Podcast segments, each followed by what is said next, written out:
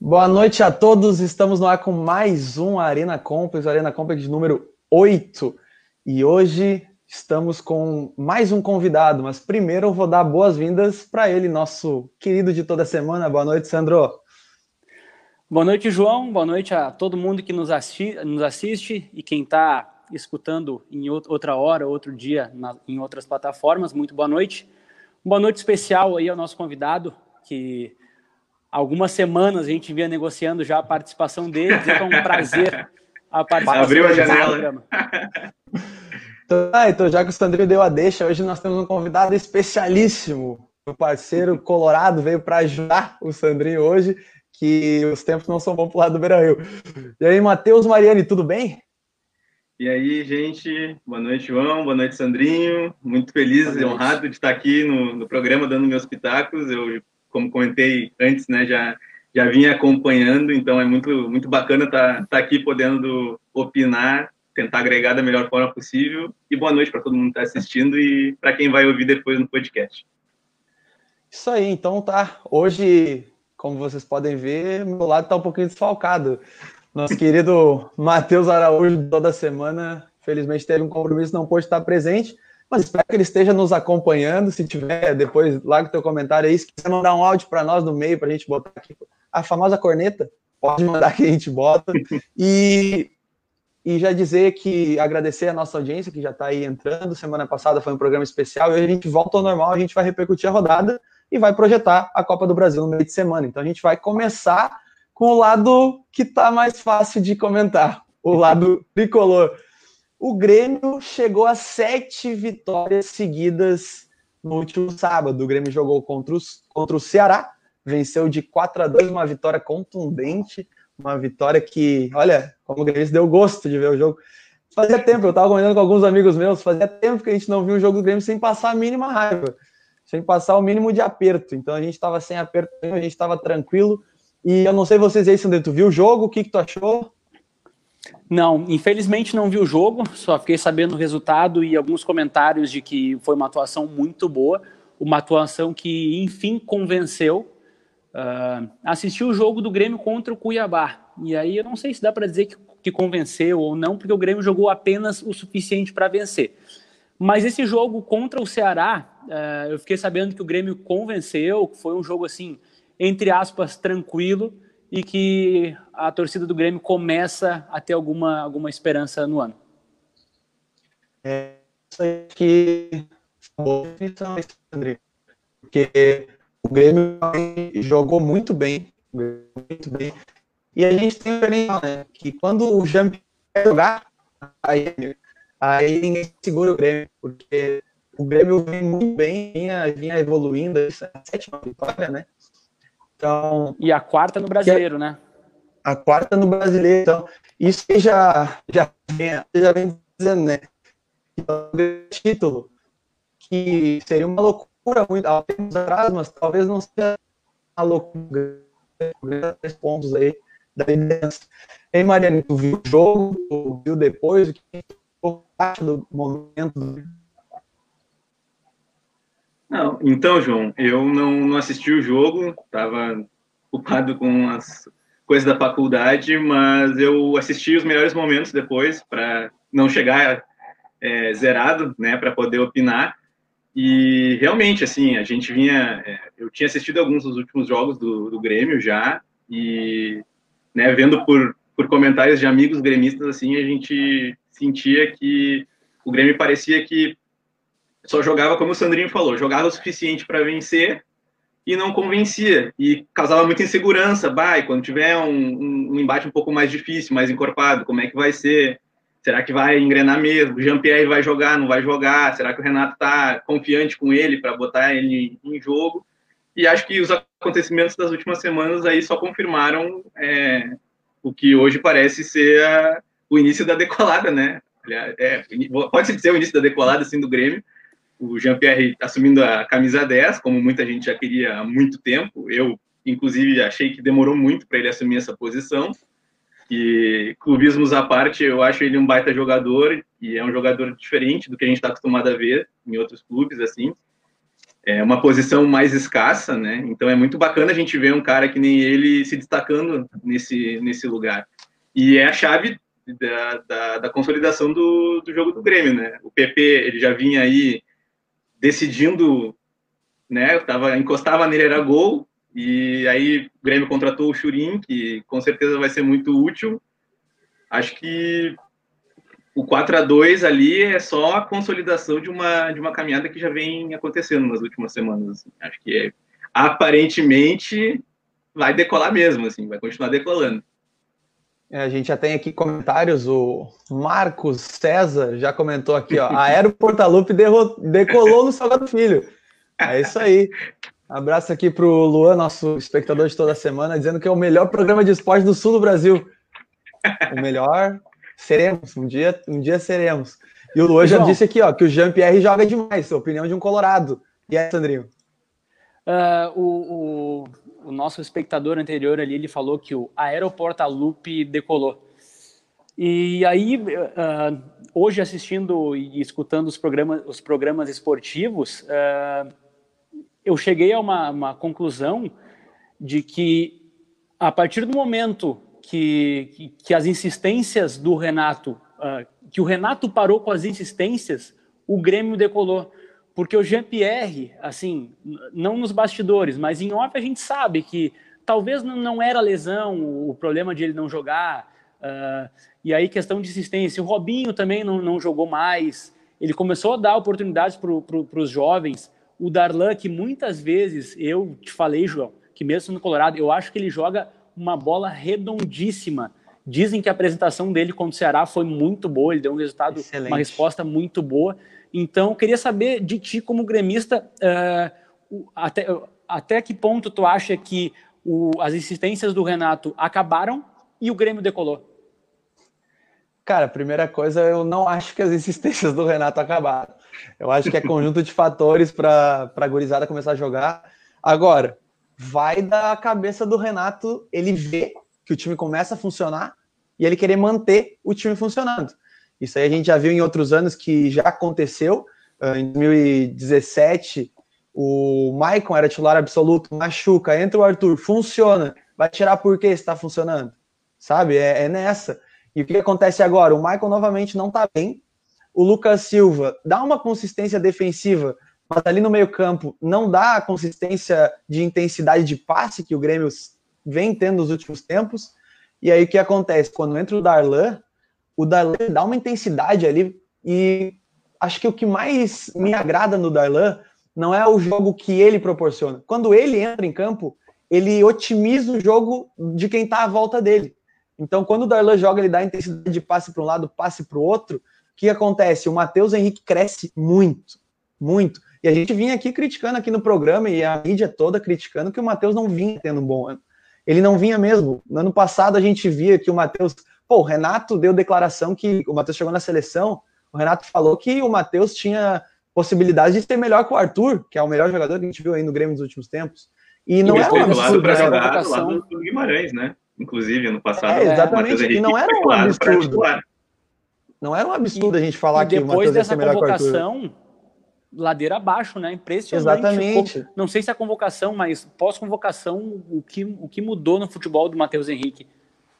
É, realmente. E aí o que, que acontece? Quando o Darlan entra, tem um outro fator também que tem um tem uma entrevista do PP em algum pós-jogo que eu não vou me lembrar qual é, mas que jogou PP, jogou Darlan e jogou Matheus. Foi um daqueles jogos que o Renato estava testando, testando os três volantes e aí a bola chega no PP, o PP faz o gol e na entrevista pós-jogo pergunta para ele sobre o passe que o Darlan deu para ele. Pode até ter sido naquele gol do Grenal, que é um passe do Darlan. E ele fala que para ele, para o Matheus, para o Darlan, para o Jean, para o Ferreira, jogarem juntos é muito fácil. Eles se conhecem há muito tempo, eles jogam juntos há muito tempo. E a gente vê isso em campo. A gente vê que o Grêmio, o Grêmio já, a gente já reclama que o Renato não treina, né? Mas assim, esse ano de pandemia, o Grêmio treina menos ainda. Então, quando tu bota jogadores que já têm um entrosamento de anos, isso funciona muito bem. E daí tu bota Darlan e Matheus Henrique. E para mim, tem que ser a dupla titular. O Renato vai insistir nisso? A gente não sabe, a gente vai ter que pagar para ver. Mas assim, Darlan, Matheus, Gian, os três eles jogam numa rotação que eles se entendem naquela rotação. Então eu acho que o ponto-chave do Grêmio decolar é o Renato começar a olhar esse trio. É Matheus, Darlan e Jean. E é claro, pô, o Jean quando quer jogar é sacanagem, não tenho o que falar. Eu tenho aqui os números dele, foi o melhor do jogo pelo SofaScore. Ele tem, dos quatro gols, ele tem um gol de falta, e é, gol de falta no Grêmio é só ele que faz. Ele tem uma assistência para o gol do Turin, que, é, que não é uma assistência, né? É uma sacanagem. Ele, o jeito que ele pega na bola é com nojo, com. Cara, é sacanagem. E aí o, o Jean-Pierre, de 90 passes que ele tentou no jogo, ele acertou 80, e a gente considerar isso, que o Jean-Pierre tenta muito passe vertical. Então, o Jean-Pierre tem muito passe lá na frente. E o Jean finalizou quatro vezes, 102 no gol. Então, o Jean-Pierre no jogo, ele botou o jogo no bolso, tá? É isso, tá? E aqui a gente tem mais um comentário do Marcos que diz aqui, ó, que o Jean-Pierre era mais psicológico do que físico. E é bem por aí mesmo, que o Jean-Pierre passou por momentos difíceis aí na, na vida dele pessoal. E, cara, para mim, Sandrinho, como gremista, me deu gosto de ver o Grêmio jogar como eu nunca não tinha tido há muito tempo. Porque tu vê o Grêmio rodar a bola depois de muito tempo, depois de se acostumar com o Grêmio rodando a bola. O Grêmio para, volta pro Renato Ball, que a gente comentou, que era balão para a área, o Diego Souza trombando. E aí acontece uma coisa também impressionante, até o Diego Souza tava correndo no jogo. O Diego Souza dando carrinho, dando bicicleta, entendeu? Não sei se é sombra, se é o Jean-Pierre perto dele, mas isso aí é uma influência Pode ser danada. os dois. Eu, eu, Pode ser eu os peço, dois mesmo. Eu peço desculpas por não ter assistido o jogo, né, para não poder contribuir tanto. Uh, quem foi o lateral esquerdo do Grêmio? Foi o Diogo Barbosa. Diogo Barbosa, é. é, é alguns, alguns jogos que eu assisti do Grêmio com o Jean-Pierre, e na qual o Cortez era o lateral titular, rola uma dupla muito boa ali. O Cortez ele vai até a linha de fundo e aí ele entra na área e o Jean-Pierre tem aquele passe aqui Cara, o mesmo botar, do Michael, né? Se, exatamente. Se ele botar um centímetro pro lado, ele erra o passe. E ele dá certinho. E o cara, o Cortez se farta, né? Aí se ele vai acertar ou não, são outros que não, ele não vai acertar. Ele, ele se farta. Ele não vai acertar. Mas eu já quero trazer aqui, depois trazer o Matheus para dentro do nosso debate de novo. A gente está com chuva de comentário hoje. E chuva de comentário, assim, ó, uh, fundamentados. Então tem, tem aqui, ó, um do comentário do Vitor o Darlan é bom quando ele passa mais a bola do que quando ele segura o jogo. Quando ele segura o jogo, ele joga mal. Realmente, o Darlan ele tem um, uma dinâmica de jogo que é muito parecida com Arthur e Matheus, né? Que é de rodar a bola, que é de segurar o jogo. Só que quando joga Darlan e Matheus, aí a intensidade vem, né? Porque os dois casam o jogo. Né? É, eu, acho, eu, eu, acho que é justamente por isso mesmo, assim. É, acho que pelo que eu percebia dos, dos últimos jogos, assim, 2020, uh, nesses que o, o Matheus Henrique ainda estava um desempenho mais abaixo do que ele, que todo mundo sabe que ele pode apresentar, era justamente por, por essa. Parecia que ele não conseguia saber se ele deveria usar o jogo mais segurado ou se ele dava mais uh, aquela soltada. E com o Darlan, é, os comentários que eu vi, pelo menos, né, agora do, do jogo contra o, Ceará e do pouco que eu pude ver nos melhores momentos, a dinâmica dos dois realmente é, ela, ela dá uma contrabalanceada, assim, quando um dá mais solto, o outro segura eles se entendem muito bem dentro de campo e, e entregam uma intensidade de marcação e de toque de bola que é muito parecida e que para mecânica do, do meio campo e da armação do Grêmio é ótima, né? É, é essencial para o alto rendimento da equipe o trabalho dos dois ali à frente da zaga. É, e como, como, como falam assim da, da escola escola Arthur, escola Matheus Henrique, escola Darlan, eles são da mesma escola, né? E isso aí aconteceu tanto com o Arthur quanto com o Matheus Henrique. Eu lembro que quando o Arthur uh, ganhou a vaga de titular no time do Grêmio, em alguns momentos ainda se criticava muito. Pô, o Arthur, em alguns jogos, segura muito a bola. Quando ele larga a bola, o time começa a andar. E posteriormente, de, uh, em seguida, o Matheus Henrique, a mesma coisa. Em alguns momentos, o pessoal estava dizendo: pô, o Matheus Henrique está segurando muito a bola, está ficando, tá fazendo um para-brisa com a bola, que geralmente eles fazem para-brisa, eles pegam a bola no meio, tocam para o cara da ponta, vão lá receber, volta. Mas não, o Matheus Henrique estava fazendo isso com a bola, sem, sem objetividade nenhuma. E a partir do momento que o Matheus Henrique começa a largar um pouco mais a bola, o Grêmio começa a fluir um pouco mais. E aí, só complementando e afirmando o comentário do nosso espectador aí, realmente, quando talvez tenha acontecido, porque eu não assisti, quando o Darlan começa a largar mais a bola e não segurar tanto, o time do Grêmio começa a fluir. É, nesse jogo não teve isso, André. O Darlan, teve uma intensidade ali de meio de campo que foi, pô, fenomenal. E já trazendo para esse debate aqui, a gente tem. Eu, go, eu gosto da corneta, né? A gente tem comentários com corneta e é aí que a gente gosta. A gente tem o primeiro do nosso parceiro Vinícius Anuzzi, que ele fala que o Lucas Silva, quando tá com a bola, é melhor sem ela. E quando tá sem a bola, é melhor com ela. É um jogador tático. É um jogador, jogador tático. tático. Tem outro aqui, mais um do Marcos, que o Lucas Silva tá jogando na posição errada. Tem que jogar na ponta do banco de reservas. a torcida não, não vem muito com o Lucas. O Lucas Mas, Silva assim... só serve para jogar Grenal. Cara, ele vê a camisa do Inter, ele enlouquece. Vou ter que concordar. Vou ter que concordar que em Grenal é, é outra coisa. Cara, eu acho o Lucas Silva primordial para o grupo do Grêmio. Primordial. Mas pro ele grupo, não é titular. sim. Ele não é titular, é isso. Ó, a gente tem um comentário aqui, ó. Um bom comentário do nosso querido Thiago Guerck, ó. Danilo deu jovialidade para o clube. Esse jogo contra o Ceará e contra o Fluminense foi um dos poucos que lembraram o Grêmio do toque de bola rápido, tabela com incisividade. O JP, o Jean-Pierre, muito fora da média, joga o fino da bola. O Grêmio é dos guris, a base é sempre a solução para a dupla Grenal. Olha, é, é por aí, porque o Grêmio, o Grêmio soluciona assim, ó, muito problema com a base, mas, mas muito problema. O Grêmio hoje, uh, ah, para a gente ter um panorama, o Grêmio tem zagueiro da base no banco, que entra quase todo jogo, que é o Rodrigues. Tem também o Juan, que é de daí, que é nosso, nosso parceiro, que também está no banco. Na lateral esquerda, a gente tem, além dos, dos dois, Cortez e Diogo Barbosa, a gente tem o Guilherme Guedes, que está se recuperando de lesão. A gente tem Matheus Henrique, a gente tem Darlan, a gente tem Jean-Pierre, a gente tem Ferreira, a gente tem PP, a gente tem Isaac.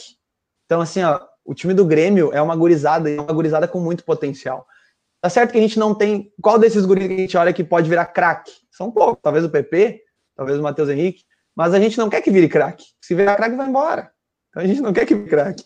A gente quer que continue jogando no nível bom aqui para o futebol brasileiro. E, e, os jogadores do Grêmio estão nessa. É isso aí, Matheus. O que, que tu acha? É por aí mesmo, né? Não vamos longe, né, João? Até eh, falando. Até comentar duas coisas. Uma do Grêmio, mas antes, antes do, do Grêmio especificamente fazer um, um paralelo, né? A gente tem aí, junto com o Grêmio, outros dois times, na minha opinião, né, que estão agora se, se colocando para a disputa da, da, da, parte de cima da tabela, que são o São Paulo e Palmeiras, né?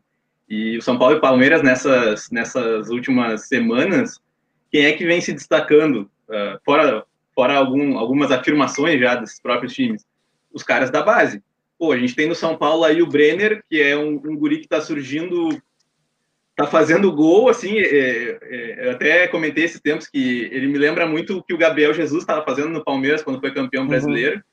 Que é o centroavante é móvel, né? de frente móvel, ele é intenso, ele tá sempre lá, finaliza muito bem. É, o São Paulo tem o Diego Costa, que é um zagueiro que começou instável, mas o Diniz insistiu com ele e hoje ele é titular junto com o Bruno Alves. Bruno Alves. Esqueci. É, e, e, ele é titular hoje em dia, eh, eventualmente entra o Léo, né? Também é outro que, que ganhou certa projeção. O São Paulo tem o Luan, volante da base também.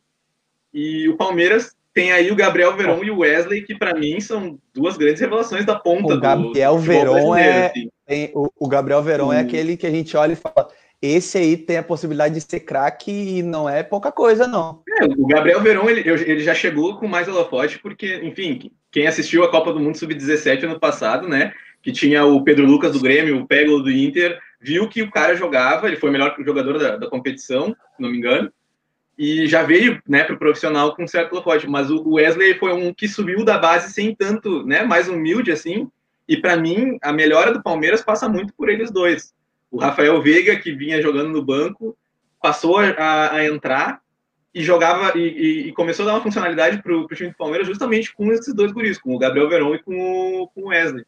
Então, acho que para todos os times a base geralmente resolve muitos problemas. E bem como tu falou, João, é, não, é, não é necessariamente para formar craques, assim, eventualmente tu vai formar craques se tu trabalhar com a tua base. Mas a base é bom para quê? Para tu não ter que gastar com um jogador ruim mediano que daí o jogador ruim mediano tu faz em casa, tu não gasta, entendeu? E aí Exatamente. até o teu balanço financeiro entra nisso. É, é, é, muito diferente de saber usar. E aí agora eu vou fazer a ponte para aquele primeiro comentário que eu, que eu queria fazer do específico do Grêmio, que tu comentou, né, que da entrevista do PP, que ele falou, ah, que é muito fácil jogar com o Jean-Pierre, jogar com o Darlan, jogar com o Matheus, jogar com o Ferreira, que a gente está acostumado. É, eu fui na arena de visitante no Gauchão de 2018, naquele 5 a 2 que o Grêmio tomou do Caxias. Uhum. E era o que o Grêmio começou com o time de transição e foi transição. muito criticado na mídia, porque não sabia, estava eh, perdendo atrás, jogo atrás de jogo. Foram naquele... cinco jogos, né? É. Isso, e... o Grêmio ficou à beira do rebaixamento no Gauchão. À beira do né, rebaixamento, foi muito criticado. E aí naquele time tinha PP, tinha Jean-Pierre, tinha Matheus Henrique. Eu não lembro agora se o Darlan tava, mas tinha, tinha o Rodrigues tinha, também. Tinha Rodrigues. Todos eles eram desse time. E onde é que eles estão agora? Porque o clube deu aval, deu insistência, o treinador também, aos trancos e barrancos, né? Alguns jogadores ali, pelo menos mas eles estão aí hoje em dia sendo fundamentais para a arrancada do, do, do, clube. Então, né, é só para reforçar o quanto a base é importante no, no, crescimento de um, de um time. É, só para. Vou botar aqui mais um. Só mais um, um detalhezinho aqui. O Grêmio, nesse último jogo, o Grêmio vinha, como a gente comentou, jogando o suficiente para ganhar. E esse suficiente, na maioria das vezes, era com menos posse de bola, com menos intensidade, com menos controle do jogo. Uh, nesse último sábado, o Grêmio teve 60% da posse de bola. O Grêmio teve 16 finalizações contra só 7 do Ceará. O Grêmio das 16 botou 11 no gol, sendo só 3 do Ceará. E assim, uh, vocês que não viram o jogo, o Grêmio sai ganhando. O Grêmio faz 2 a 0 o Grêmio toma 2 a 1 o Grêmio faz 3 a 1 4 a 1 e toma o 4 a 2 assim, em, naquele famoso relaxamento. O Grêmio não passou um aperto em momento algum do jogo. O resultado foi, veio ao natural? Ao natural, completamente. E aí vem uma, uma coisa que o Grêmio não vinha tendo posse de bola e teve, o Grêmio não vinha chutando a gol e chutou. O Grêmio uh, vinha cedendo muito, muitos chutes a gol. E isso era um grande problema. O Vanderlei estava trabalhando bastante. E agora o que, que acontece? O Grêmio teve só três chutes no gol. Claro, dois foram gols, né? Isso aí não tem, não tem, é acaso e acontece, não tem problema nenhum. Se tu faz quatro tomadores, não tem problema. Mas assim, uh, o Grêmio jogou bem. E agora eu já vou encerrando a parte do Grêmio, quero saber se o Sandrinho tem mais alguma coisa a falar sobre o Grêmio. Uh, eu queria complementar ali o que o Matheus falou. Uh, a, o comentário dele me, me fez pensar rapidamente que é muito difícil o chamado contratadorismo dar certo.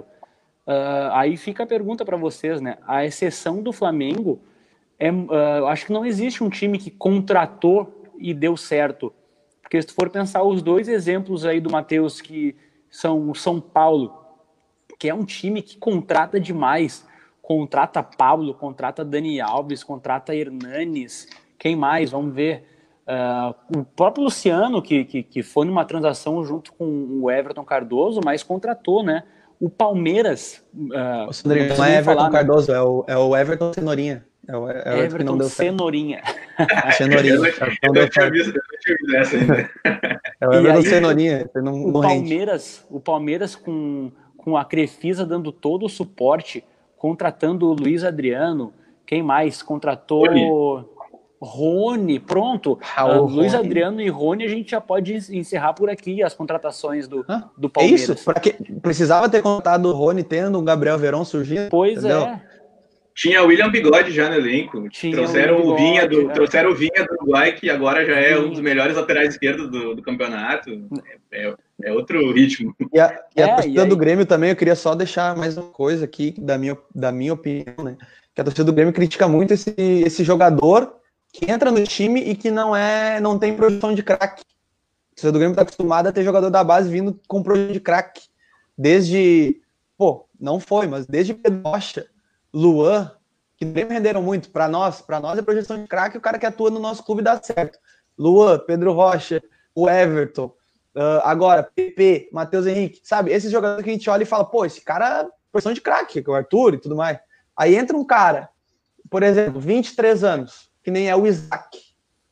O Isaac é um cara imprescindível para um grupo. É um cara inteligente, é um cara alto, um cara forte, um cara que desempenha a função que o treinador botar. Função, exatamente. Entendeu? Ele, ele já atua na meia, já atua de centroavante, às vezes ele cai para ponta. E aí os caras criticam, tem que tirar o Isaac do time. Cara, o Isaac é um dos caras uh, que o Renato deve amar dentro do vestiário. Assim como ele ama o Tassiano por ser versátil, ele deve amar o Isaac. Pô, é um guri novo, guri da base, que, pô, quando precisa, entra. E outra, os guris da base do Grêmio estão vindo com uma característica que não tinha antes, que é de não arregar em decisão. Pô, os caras entram na fogueira e jogam como se nada estivesse acontecendo. Eles ganham essa confiança. Então, pô, isso é assim, ó, essencial. E eu vou, vou cortar vocês, porque eu vou encerrar o Grêmio, que a gente passou no tempo aqui.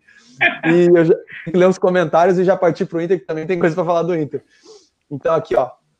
A gente teve mais uns comentários, mais um do Max aqui, ó. Que saudade de ver um destro e craque. O Jean-Pierre é um desses, né?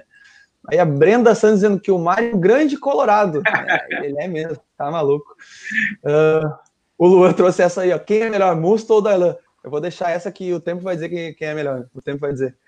Deixa o tempo contar. Deixa o tempo. Eu já vou pu... E eu já vou puxar duas coisas aqui. Primeira coisa, eu vou deixar aqui embaixo o nosso arroba do Instagram. A gente tem o Instagram faz pouco tempo e a gente tá. Vou olhar agora, eu tinha visto antes do programa, a gente tava com 97 seguidores, falta 3 para 100. Vai bater os três dígitos, que daí eu quero ver depois do 100 cresce então, rápido, né? Agora. Vai bater até o final aí, vai bater até o final. Até o final do programa. até o final do programa, 100, 100 seguidores aí no Instagram. Que quem tá vendo a gente que não segue, tá aqui embaixo, ó, arroba Arena Complex. E se chegar, e gente... se chegar o 100, o João vai falar os três que seguiram.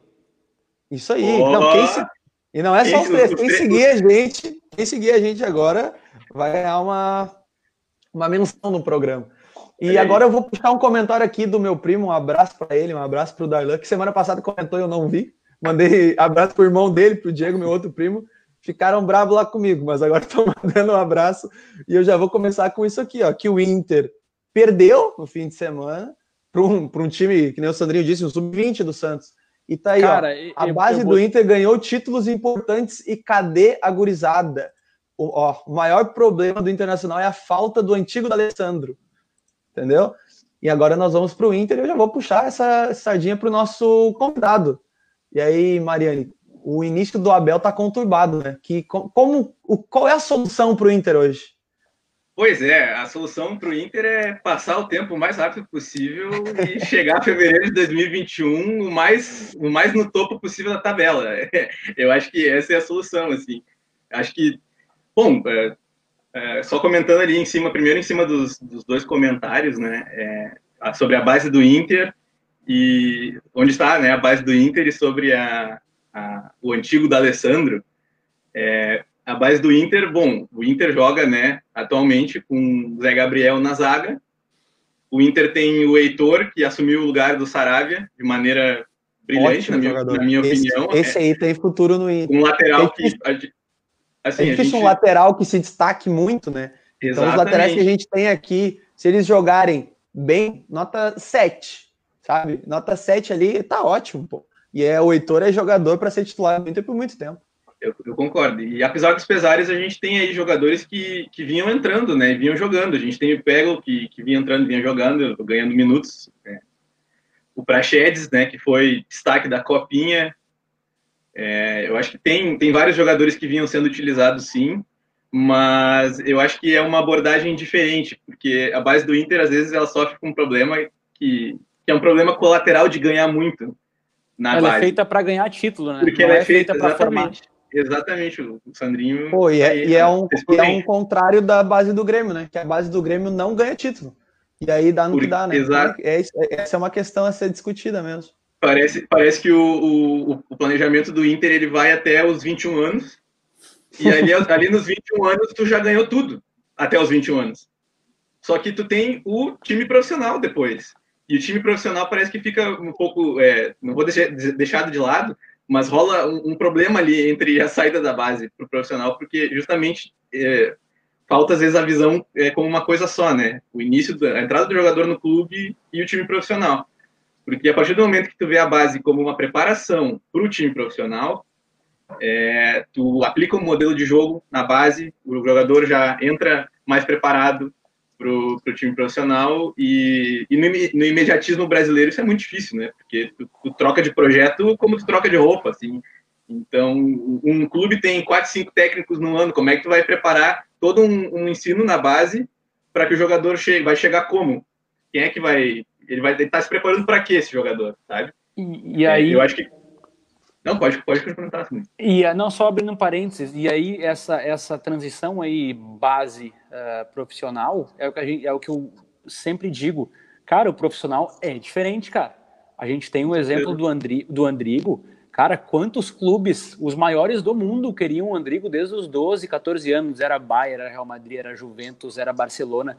Eu pensei, cara, ou ele vai ser um dos melhores do mundo, ou ele vai deixar, sei lá, uh, metade do Beira Rio em, em valores.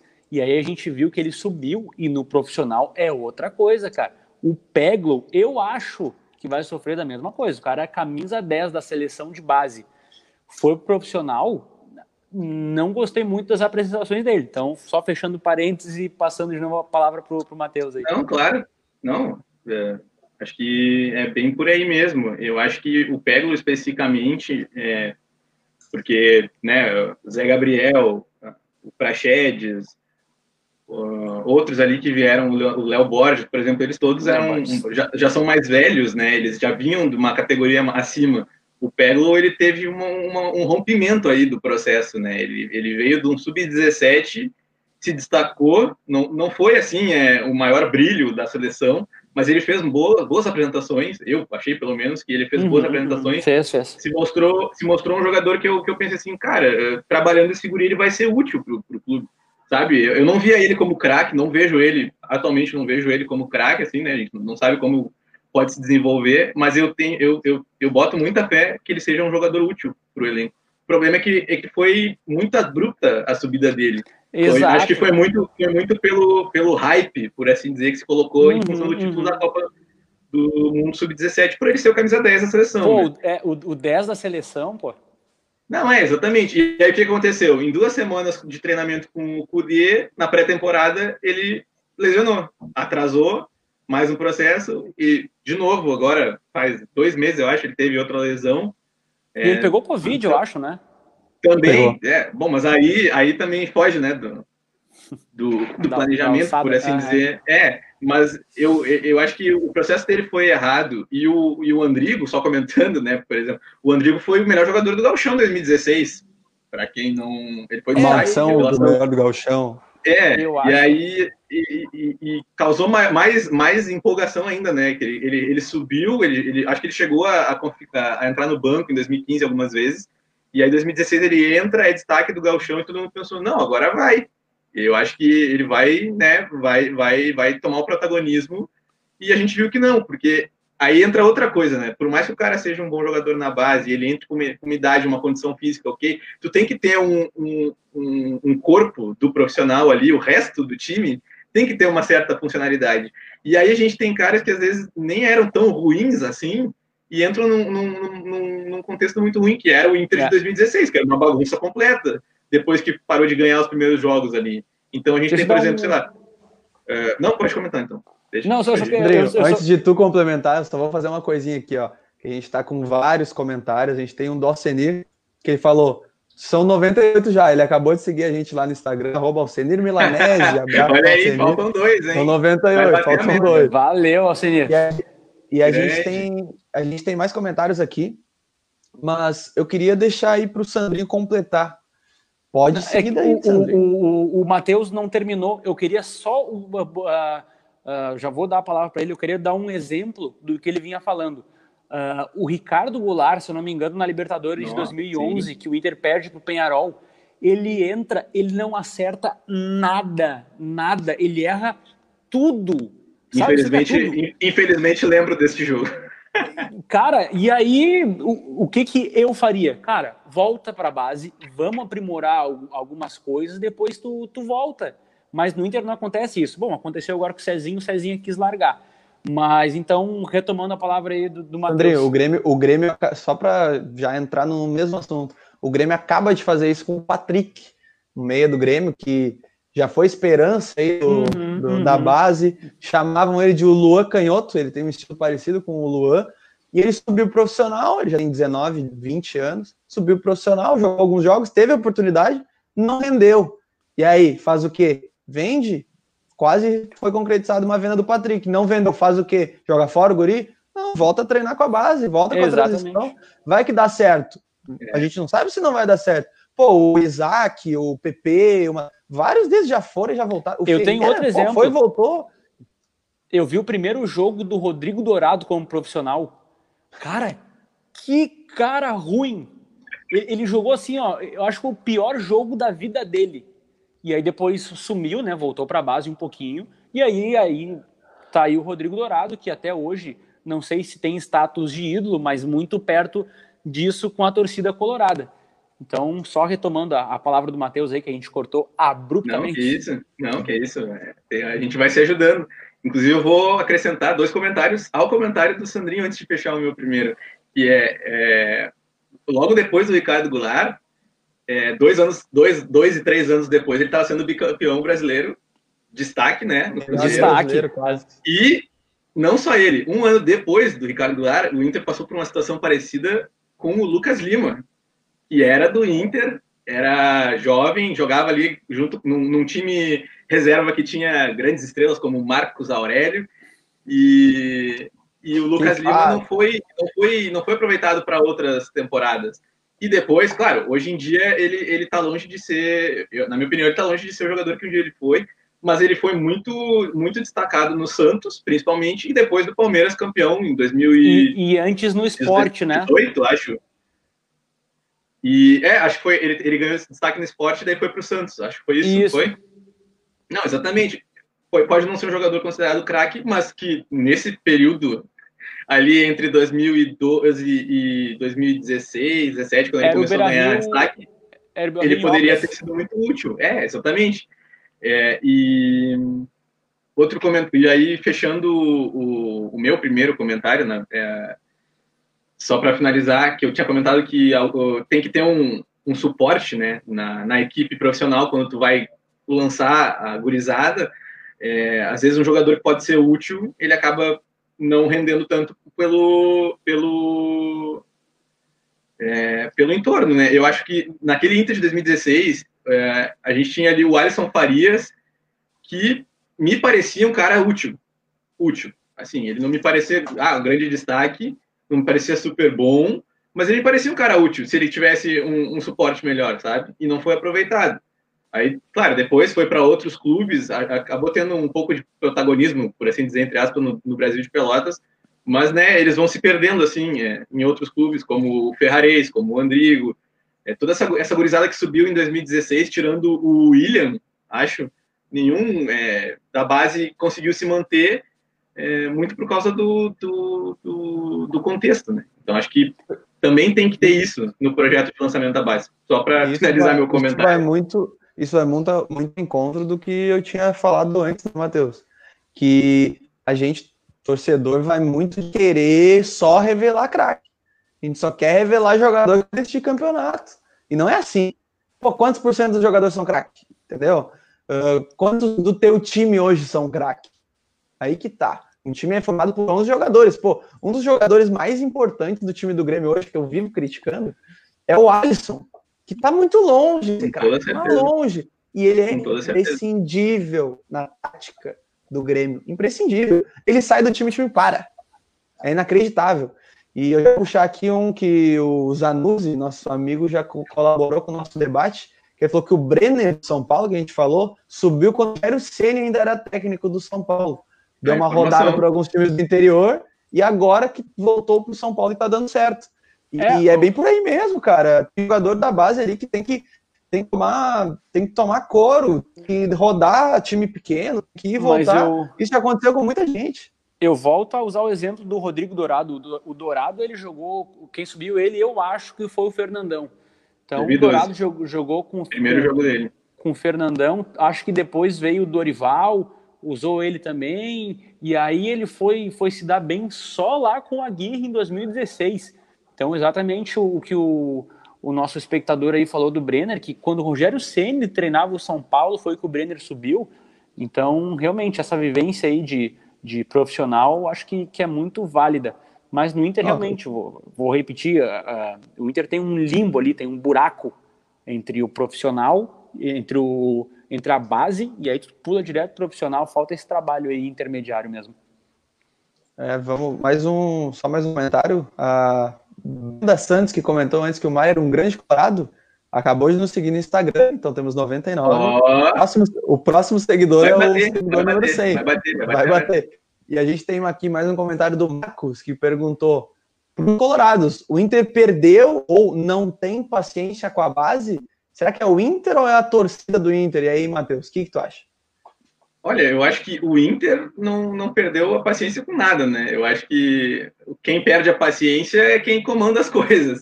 Uh, acho que a torcida, é, uma boa parte dela, é, como todas as torcidas, tem boas partes que são muito imediatistas com, com a gurizada da base e que tem esse pensamento que o João comentou antes, né? Que, que quem vem da base, se, se, se, veio da base antes que os outros da base, é craque.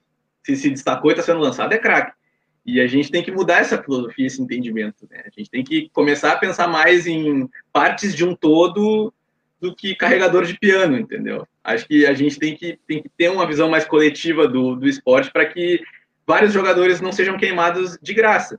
E aí eu acho que parte muito do, do presidente da diretoria que está no clube. Isso eu não falo especificamente do Inter, falo clubes no geral. Acho que o uso da base ele é parte do projeto, tem que ser parte do projeto, né, é, da diretoria de quem comanda o clube e de quem está na casa mata. Então passa muito por quem está na presidência e por quem é técnico. Acho que a paciência com a base passa primeiro por isso, porque é quem, de, quem dá as ordens, e depois pela opinião da torcida que está do lado de fora.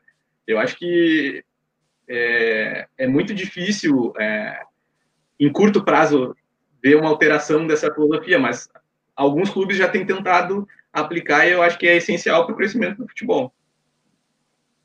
É, é por aí mesmo. E eu já coloquei como comentário de que espectador ilustre agora.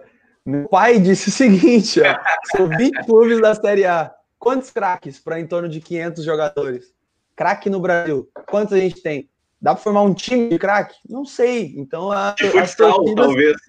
É, cara, que eu lembro de cabeça assim, que eu penso assim, ó, pô, esse cara vai ser craque que vem na minha cabeça, PP, é o Pedro, Everton, sabe? Everton, Everton Ribeiro.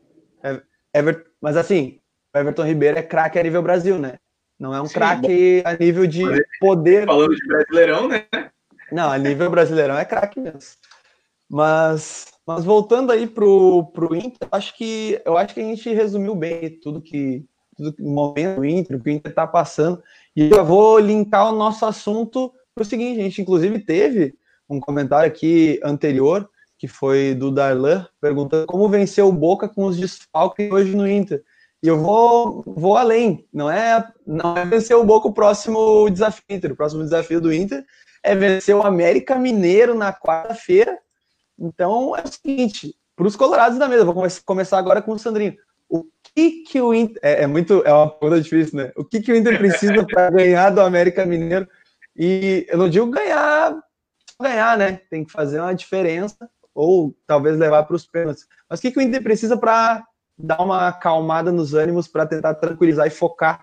Que vale uma grana passar essa fase aí, hein?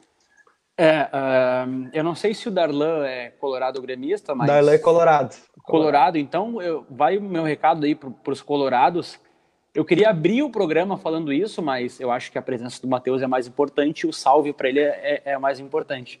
Uh, cara, Colorado tem que pensar em fazer nove pontos. Esquece Copa do Brasil e esquece Libertadores. O Inter tem que pensar em fazer nove pontos. E aí, se tiver algum Colorado aí e, que esteja. Nove pontos que... chega a quantos? quantos 45? O, o Torrado. É isso? É a Acho projeção? É. É. 45. Ô, Mariane, aí... não sei se tu acompanha nosso programa desde o início, mas o Sandrinho, desde o primeiro programa, o Sandrinho fala: um, um jogo a menos para os 45 pontos. O Sandrinho tem medo desse Não, tipo do campeonato. Mas, cara, olha só: o Inter perdeu para o América Mineiro, que é um time de segunda divisão. O Inter perdeu para o Sub-15 do Santos, que é um time ruim. Ruim, aquele time do Santos, ele conseguia ser pior que o Inter, eu acho. E aí, agora eu vou fazer a pergunta. O Inter tem Goiás em casa e Esporte em casa. Eu quero que alguém aí nos comentários, ou o Matheus ou o João, me, me dê mais, mais um, não, que talvez você. Me, me, mais dois jogos. Não, esse jogo o Inter vai ganhar. Goiás em casa e Esporte em casa. E eu não estou dizendo que o Inter vai ganhar esses dois jogos. Não, eu, já, eu, já ia, eu já ia começar o meu adendo por aí. Eu, não tô... Pô, eu já ia dizer que é muito mais difícil o Inter ganhar do Goiás do que ganhar do São Paulo. O Inter é inacreditável. o Inter não tem três jogos barbada que tu diz, não, o Inter vai fazer três pontos nesses, nesses três jogos aqui e vai escapar do rebaixamento. Não tem, cara. O Inter não ganhou do Sub-15 do Santos. A gente tem que ser realista. O Lisca, o Lisca deu um nó aqui no Abel. Uh, o Inter estava perdido contra o, contra o Sub-15 do Santos. Gurizada, vamos torcer para fazer nove empates, pelo menos. Cara, eu acho que o grande problema do Inter não é esse ano, tá? Acho que esse ano tá tranquilo. Eu, como gremista, vejo que o ano do Inter tá tranquilo. Que o Inter daqui a pouco engrena um, pô, ganha um jogo, engata outro, dá uma engrenada. Todo time no, no, segundo turno, em algum momento, ganha duas, três partidas seguidas. O Inter tem duas, três partidas seguidas. E aí o que, que acontece? Eu acho que o grande problema do Inter, além do ambiente político, que o, que o Thiago falou aqui para nós mais um comentário, que o ambiente político atual do Inter destrói o futebol, que é a receita da desgraça, e é por aí mesmo. Uh, é pensar no a longo prazo, né? E aí, é, como que vai ser o Internacional ano que vem? Como que vai aí ser? Que tá. Essas eu dívidas acho... vão, bater na porta ou não? A eu folha acho... salarial vai baixar ou vai baixar? Eu acho que é aí que mora a solução, mas só voltando duas casas, tem time que passa um turno todo sem engrenar duas vitórias, né? Então, isso, isso aí pode preocupar o time do Inter.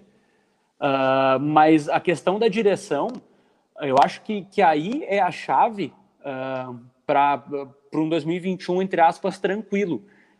Vamos torcer para que algum, algum bom candidato vença. Eu, eu, eu já externo aqui a minha, a minha torcida para que o, o Barcelos ganhe.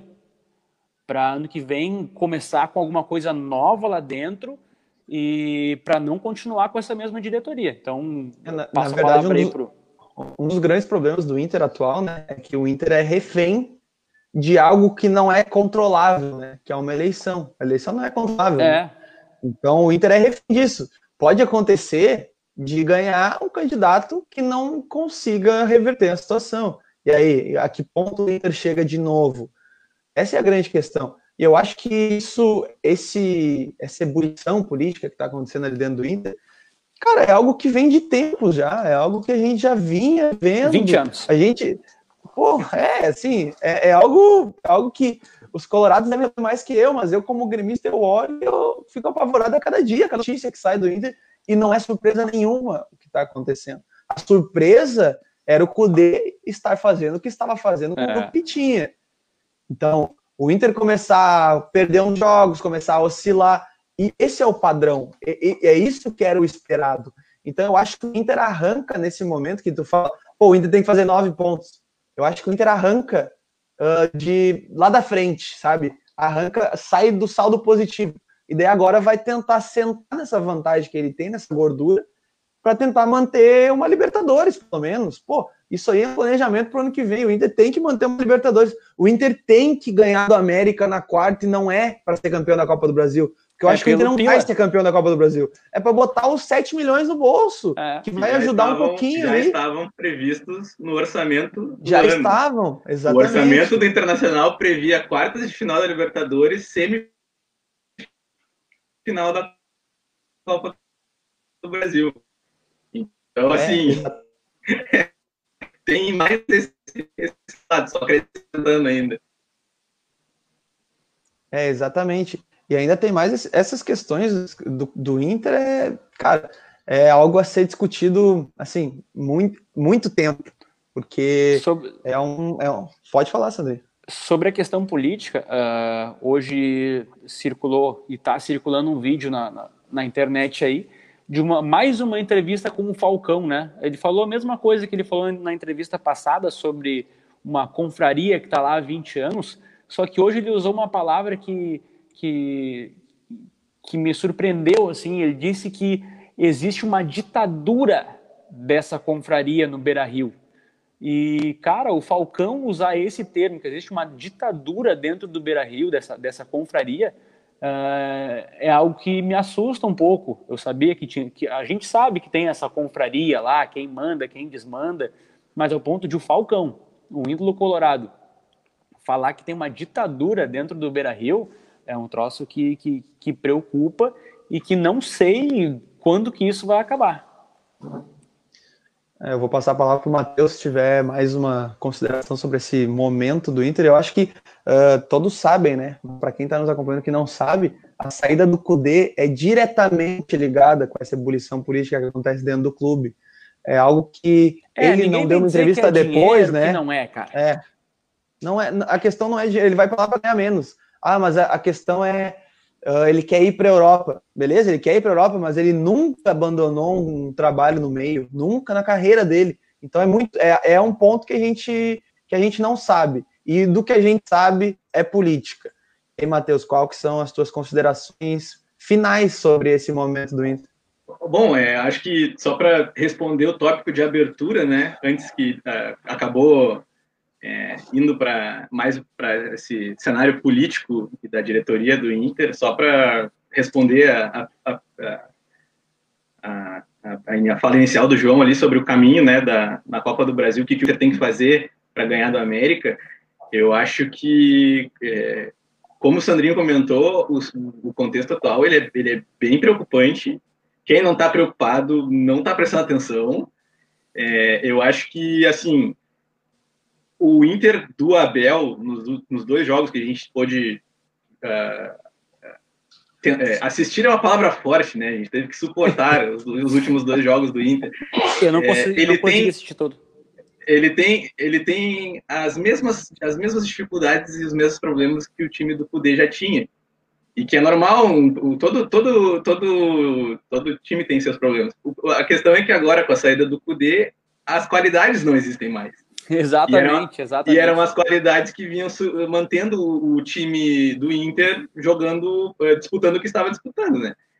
Então, eu acho que, assim, o que o Inter pode fazer frente ao América Mineiro fora, é, ainda mais com mais uma lesão, né? Que hoje a gente teve a notícia que o Abel Hernandes vai ficar fora três semanas.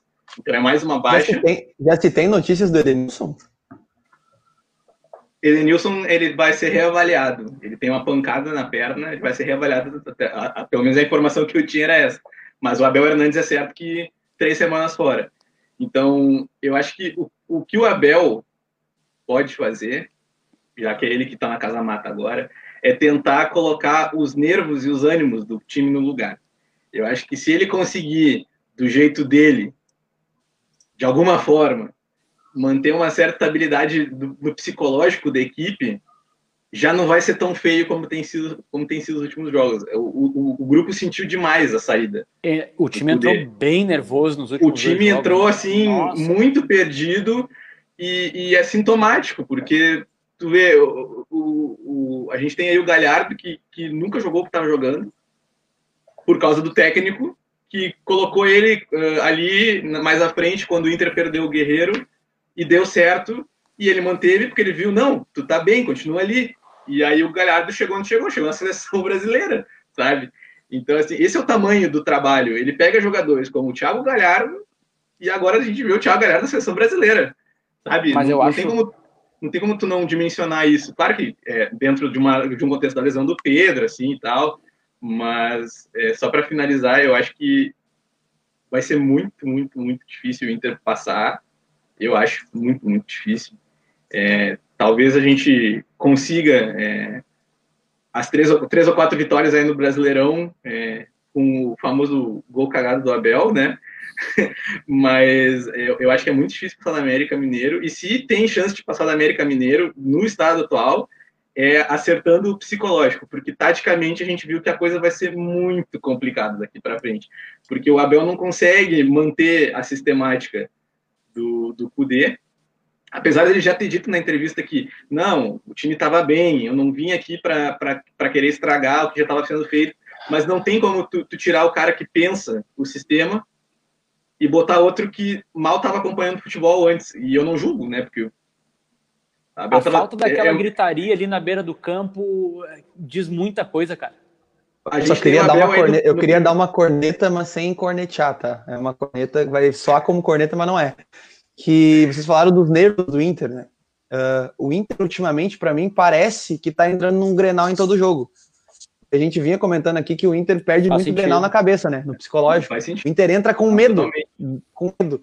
E o Inter tá entrando com medo no jogo. Parece que o Inter principalmente nesses jogos com o Abel, Uh, cara, o Abel chega e fala, que nem o Dani falou, que, que o, o Abel disse: não vou mexer em nada, que o, o trabalho do Cudê estava dando certo, eu vou seguir o trabalho.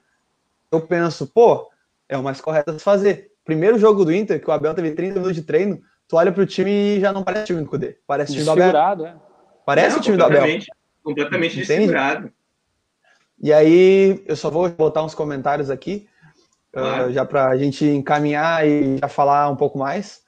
Que a gente tem opções de. A gente perguntou como que faz para o Inter passar da América, né? A gente tem uma opção do Dirceu aqui, ó. Comprar o VAR. Essa é uma boa opção ah, para passar João, da América.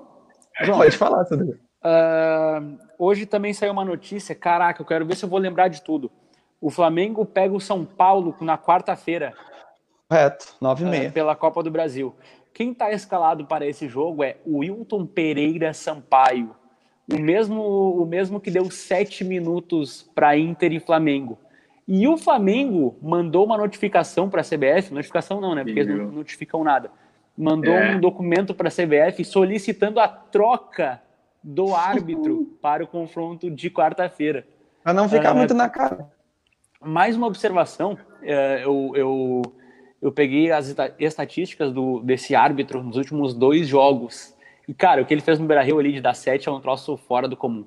No próximo programa, eu vou trazer as discrepâncias da, do, do jogo Inter e Flamengo e dos dois últimos jogos que ele apitou. Na minha opinião, o maior picotador de jogo da arbitragem brasileira. É.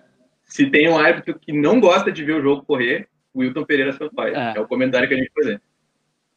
É, e eu vi, o, eu vi esse, esse fim de semana que aquele, o árbitro do Grêmio São Paulo foi o Elmo, Elmo Rezende, eu acho, se eu não me engano. Uhum.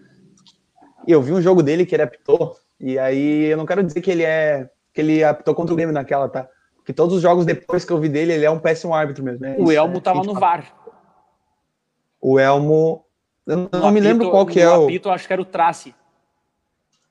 O Trace? Trace? Bom, não me lembro exatamente o nome, mas. Grêmio São Paulo no Morumbi? Isso, Grêmio São Paulo Morumbi. Era, era, o tra, era o Trace apitando no, no campo. E Bom, o Elmo acho que Então foi ele que eu vi. É, pode ter. Cara, é, é assim, ó. É uma arbitragem ah, ele é o pior é, árbitro disparado. Ele é muito ruim. Assim, ele tem uma cara de árbitro ruim. Tu olha pra ah. cara dele e vê que ele não é bom. Sabe? Tipo, é isso.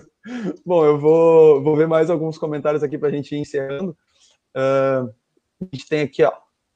Uh, família Viviane de Soledade nos acompanha o nome. É da minha Olha. família. Soledade não é família. Abraço para todos. Aqui, ó. Um abraço. Ô, Sandrinho, ele chegou tarde, mas ele chegou. Ó. Cadu, Inter cai contra o América e o Grêmio se encaminha para o título. Eu, é. eu gosto do. O Cadu, ele tenta a zica, tá? Ele tenta. Porque ele diz aqui, ó, que não é realismo, é a zica reversa. Ele tenta. Ou não, porque mas... o São Paulo, o, o Flamengo tem muito, muitos desfalques para o jogo contra o, o Flamengo, né? O Flamengo dificilmente passa do São Paulo. Ah, e a gente, a gente vai comentar aqui que o Galhardo foi convocado né, para a seleção brasileira, a gente comentou antes, e o Inter vai fazer uma operação para ter o Galhardo contra o América. E eu acho completamente plausível. O Inter tem que. Hum, é, se tiver que ir lá buscar o cara. Se tiver que ir lá buscar o Galhardo danado no Uruguai, tem que trazer o homem. O homem faz gol de tudo que é jeito. O Inter precisa ganhar o jogo, tem que trazer. Ah, e o Galhardo jogou, tá cansado. Vai pro jogo. Tem que botar ele perto do gol. O Abel já tirou ele do gol. É, mas, mas assim, é que o time, o time do Abel é. Olha, o Abel, o Abel agora tirou o Abel, né? Então é, é capaz do Thiago é. Galhardo estar mais próximo do gol. O que o Abel não pode fazer é, é escalar o time do Abel, né? Ele tem que escalar o time do Cudê. Vamos ver se ele vai é. pensar nisso. Porque, porque, o, time, o, time, o time do Abel é que nem frango assado, não tem pé nem cabeça. É, ele até vinha falando os nomes, né? Os nomes do Cudê ele até vinha mantendo. O problema é que na hora do, do vamos ver, perde a, orientação, né? Falta é, gritaria ali na beira do campo, cara. Cara, é, muita, é, é muito diferente. É muito diferente. O time não se motiva. A gente vê que no primeiro jogo do Abel, teve a notícia, os repórteres de campo comentaram que teve momentos do jogo que ele pediu para o Edenilson ajudar a orientar o time. O Edenilson, que é um cara que, em questão de anímico e, e e, liderança é muito né? criticado, é muito criticado, é muito instável, sabe? Então é sintomático a gente ver o treinador tendo que recorrer a um cara que geralmente não se recorre para que oriente o time, sabe? Se, se, alguém vai botar o Adem ali, a gente já sabia que não é o Edenilson que vai fazer isso. E o Edenilson, ele é um cara que ele vai ser útil quando a responsabilidade não está sobre ele, em, em maioria. Ou ele, nos 10 últimos se... minutos. É, exatamente. Então, assim, é, é, é, muito complicado, é muito difícil ver o Inter jogar e vai ser um longo período aí até terminarem as competições. É, eu já vai vou aqui também, né, para uma pergunta aí do Zanuzzi. O Abelão já aprendeu o nome dos jogadores? Talvez ele passe essa instrução para o Edenilson, porque ele não sabe o nome dos caras, pô. Ah, é isso, o Marcos Guilherme de Marquinhos Gabriel. cara, o Abel. O Abel é assim, ó, cara. Ele, o, ele o caiu, é ele literalmente culpado. caiu de paraquedas, né? Exatamente, Não, ele é o menos culpado disso tudo.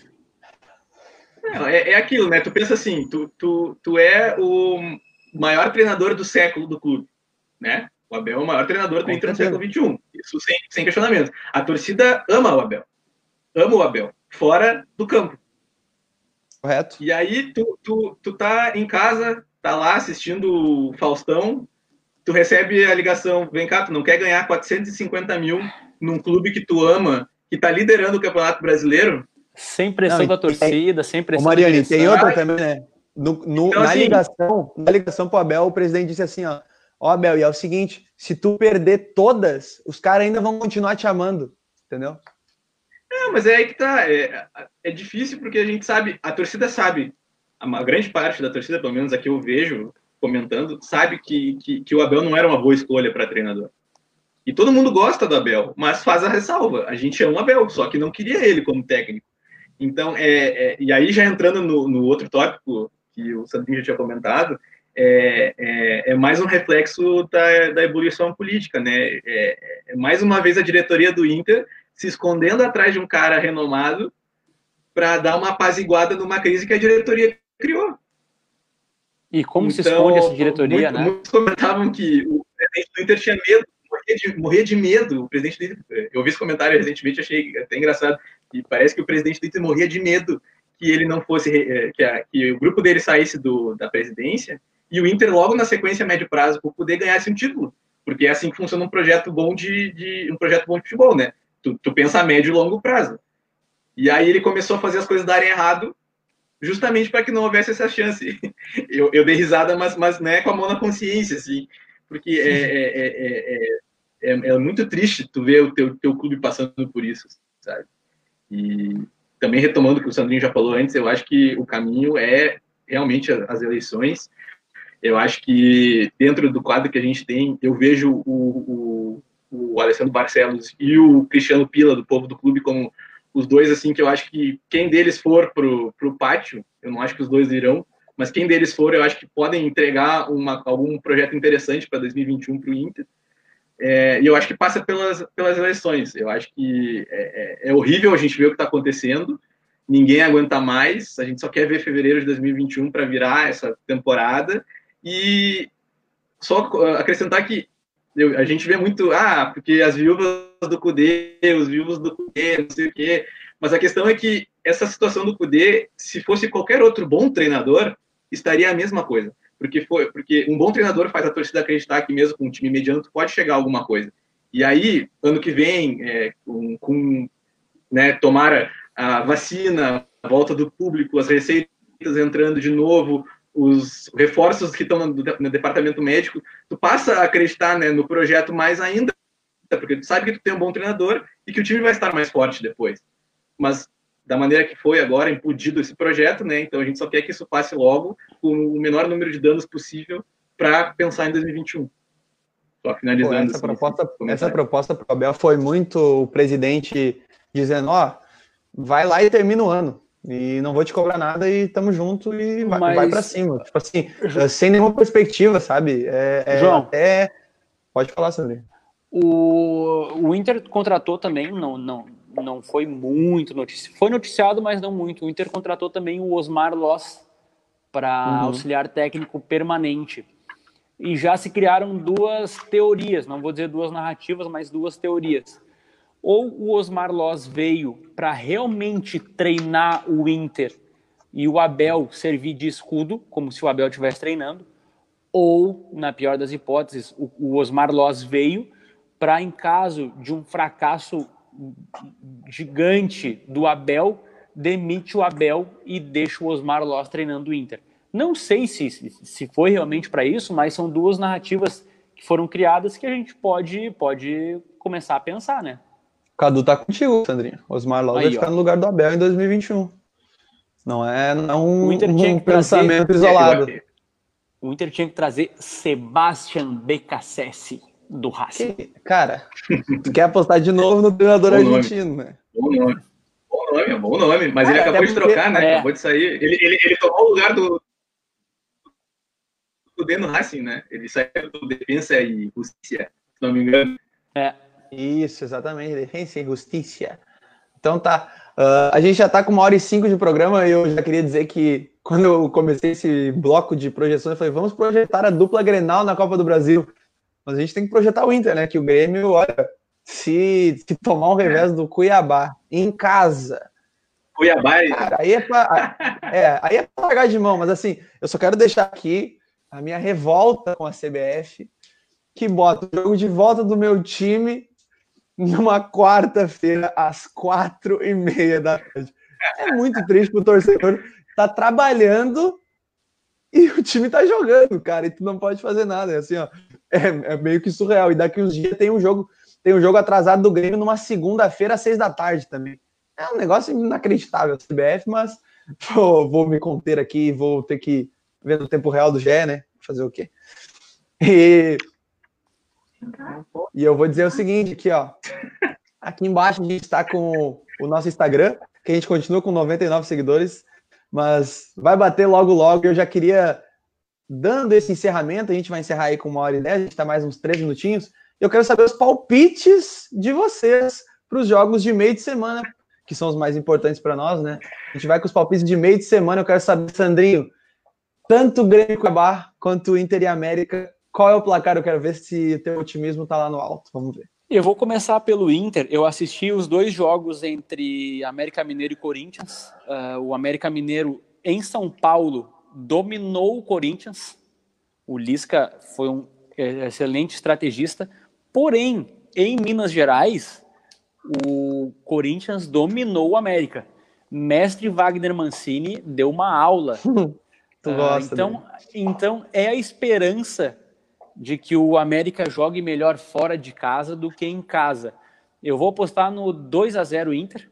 Já o jogo uhum. do Grêmio vai ser um jogo sonolento, modorrento.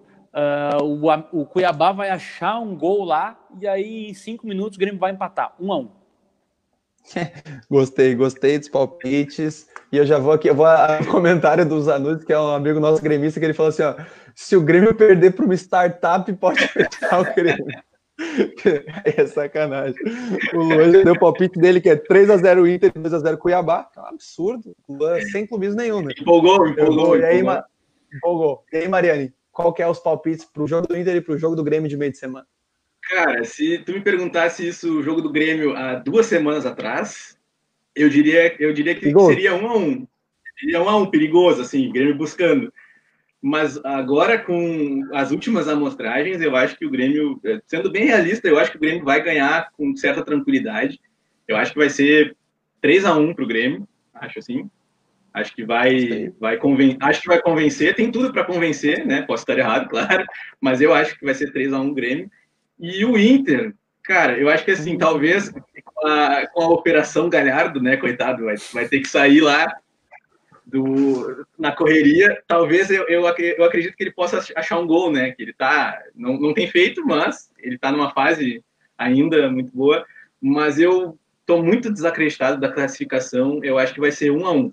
Acho que o Inter vai, vai achar o gol e vai tomar aquele, aquele da melancolia, assim, aos 35 do segundo tempo.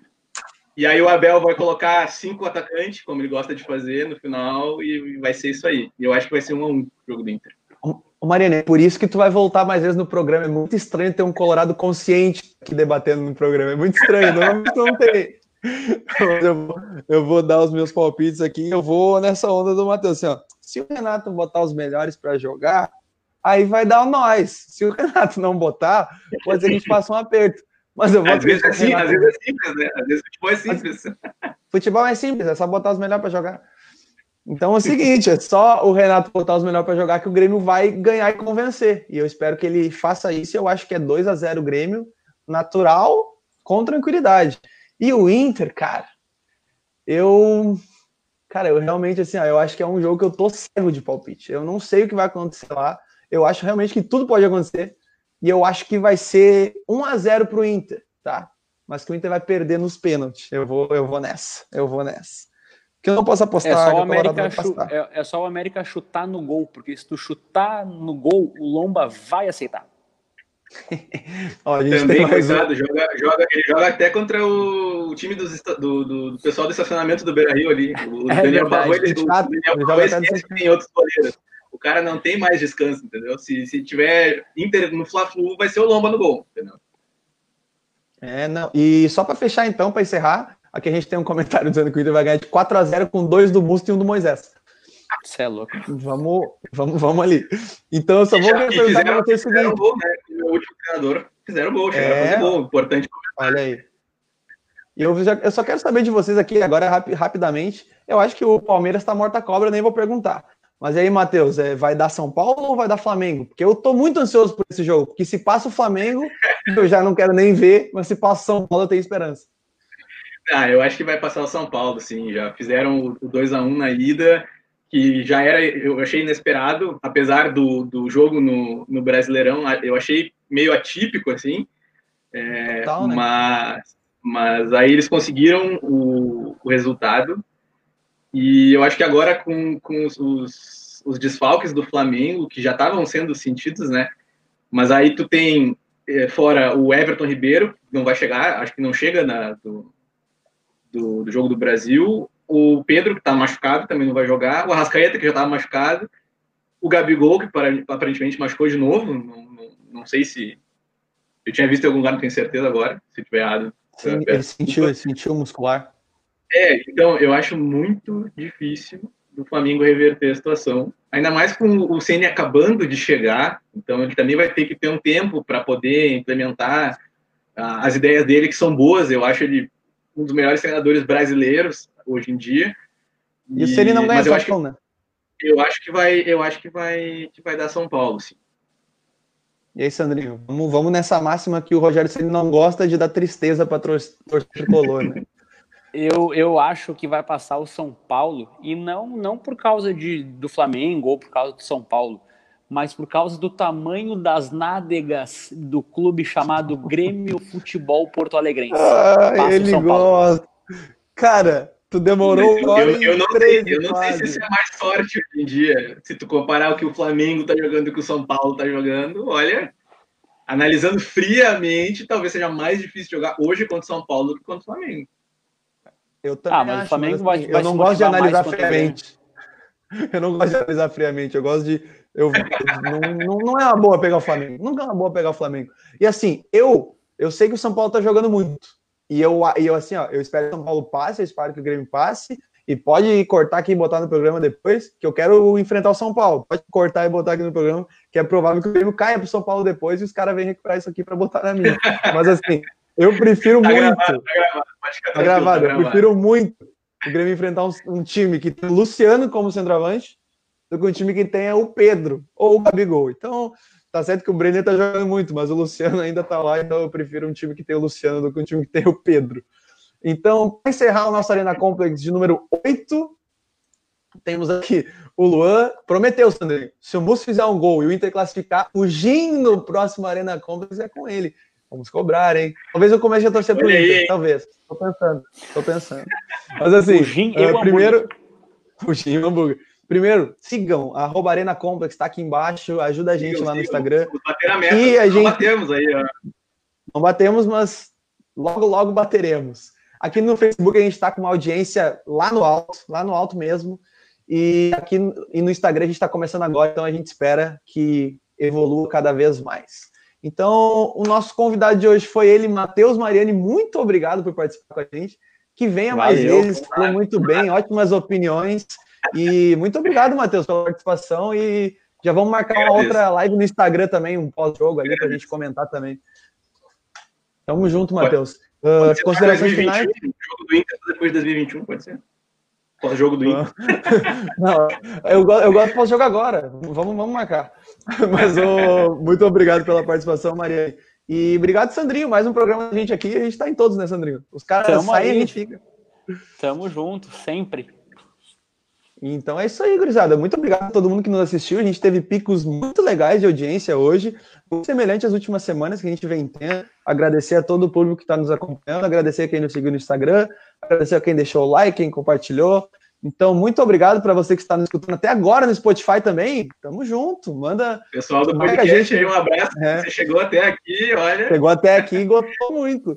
Marca a gente lá no Instagram, posta pra gente, a gente reposta, manda para os amigos, faz o que vocês querem. E semana que vem, adivinha, estamos aqui de novo. Então, abraço a todos. Semana que vem é o programa de número 9. Já temos convidado e anunciaremos durante a semana lá no Instagram do Arena Complex. Valeu, pessoal. Tamo junto. Até a próxima. Abraço. Falou! Boa semana para todo mundo.